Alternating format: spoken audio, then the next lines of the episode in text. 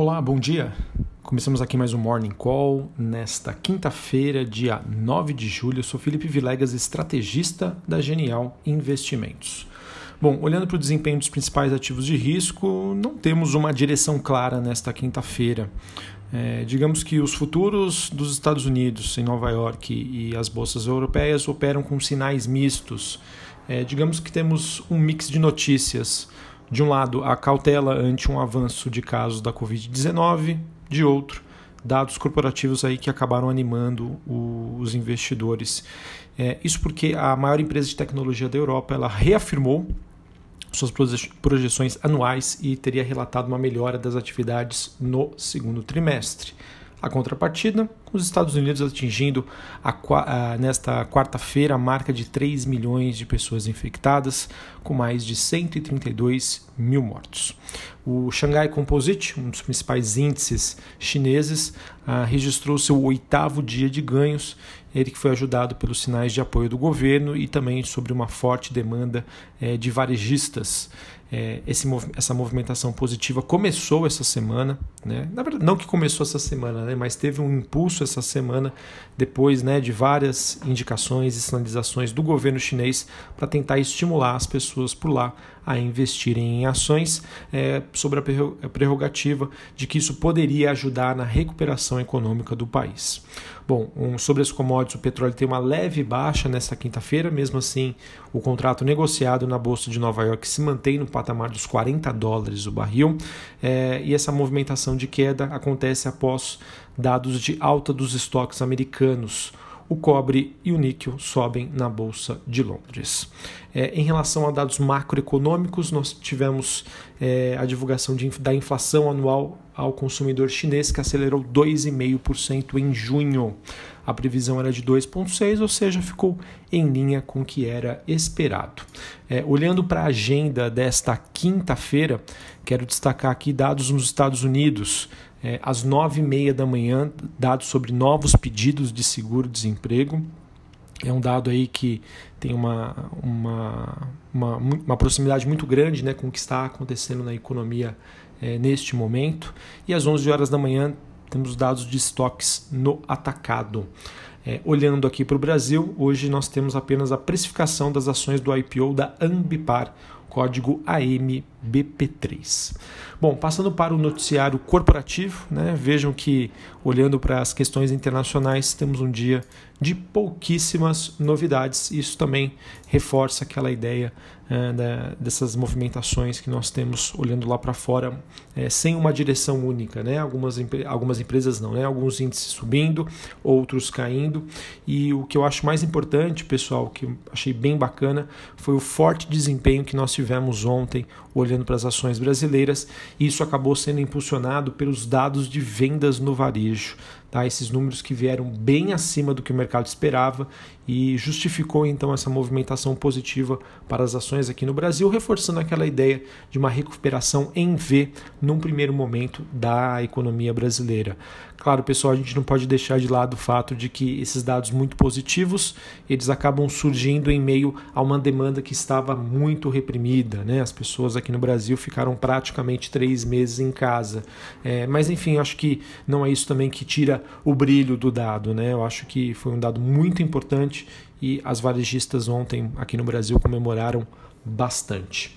É, sobre o noticiário político, eu, alguns destaques que nós temos aqui é sobre a questão da agenda ambiental, que acaba ganhando aí bastante relevância para as empresas brasileiras, que tem, claro, por objetivo também atrair investidores estrangeiros. É um tema que tem ganhado bastante força e tem várias matérias trazendo é, essa questão aí que é, é, algo que realmente isso deve ser colocado no preço e uma hora é, acredito aí que o, que o mercado ele quando olha né, para o valuation justo de uma companhia ele vai passar assim a levar em consideração todo o impacto gerado né, o impacto ambiental gerado por ela. Então fica aqui a minha atenção é, para vocês.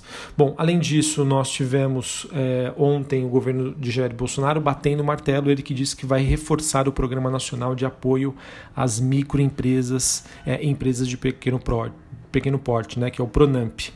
É, essa aposta aí é, tem como objetivo destravar o crédito a fim de socorrer pequenas, micro e pequenas empresas durante a crise. A gente também teve ontem o Senado aprovando a medida provisória 930, 9, perdão, 930, que confere mais proteção aos bancos brasileiros com investimentos no exterior, a alterar regras sobre a tributação da variação cambial. O texto foi aprovado por 67 votos a favor e oito votos contra. Bom, falando agora, né? Acabei, eu falei que ia começar o noticiário corporativo, acabei voltando para a política. Agora a gente volta aí para a cena é, corporativa, notícias de empresas. Bom, tem bastante coisa interessante aqui para comentar com vocês. Primeira delas sobre o setor aéreo. Bom, é, a gente teve a Latam Brasil, é uma empresa que pediu né, recuperação judicial, capítulo 11 nos Estados Unidos.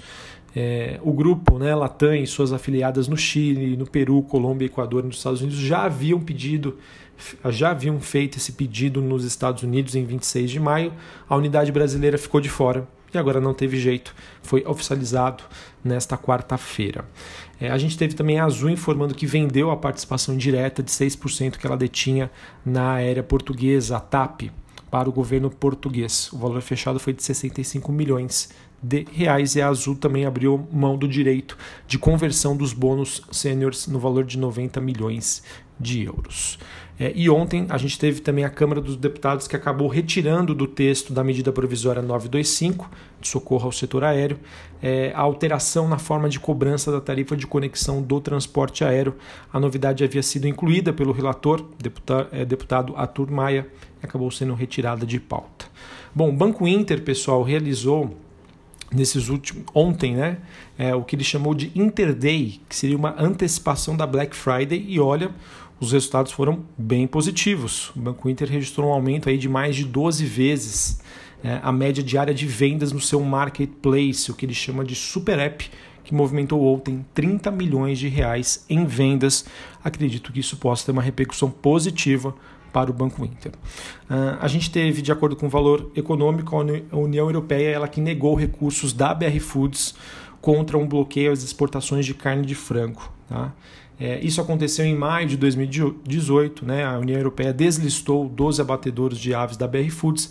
Ela tentou entrar com pedido, mas foi recusado. Eu não acho que isso mude nada, tá? afinal é, já está bloqueado né? essas questões de exportação para lá. Seria uma notícia positiva se ela tivesse conseguido, mas como não conseguiu, acho que segue na mesma. Tá? Só para ilustrar aqui, esse, esse bloqueio aconteceu Uh, em 2018, né, quando a, empre a, empresa foi deflagrada na operação da Polícia Federal, a Operação Trapaça. É, a Braskem teve o seu rating reduzido, a Junk, pela S&P, de acordo com a agência de classificação de riscos, é, a demanda por produtos químicos globais sofreu um impacto muito grande e não se espera uma recuperação a níveis do ano passado, é, ainda este ano. Uh, quem também teve um rebaixamento foi a CVC, né, é, rebaixamento pela Standard Poor's, que atribui à companhia a classificação BRCCC- com perspectiva negativa. Bom, o que mais nós temos aqui? Uh, ah, talvez a, a, mais importante, né, que deva ter um impacto hoje, o Conselho do IRB teria aprovado um aumento de capital de até 2,3 bilhões de reais.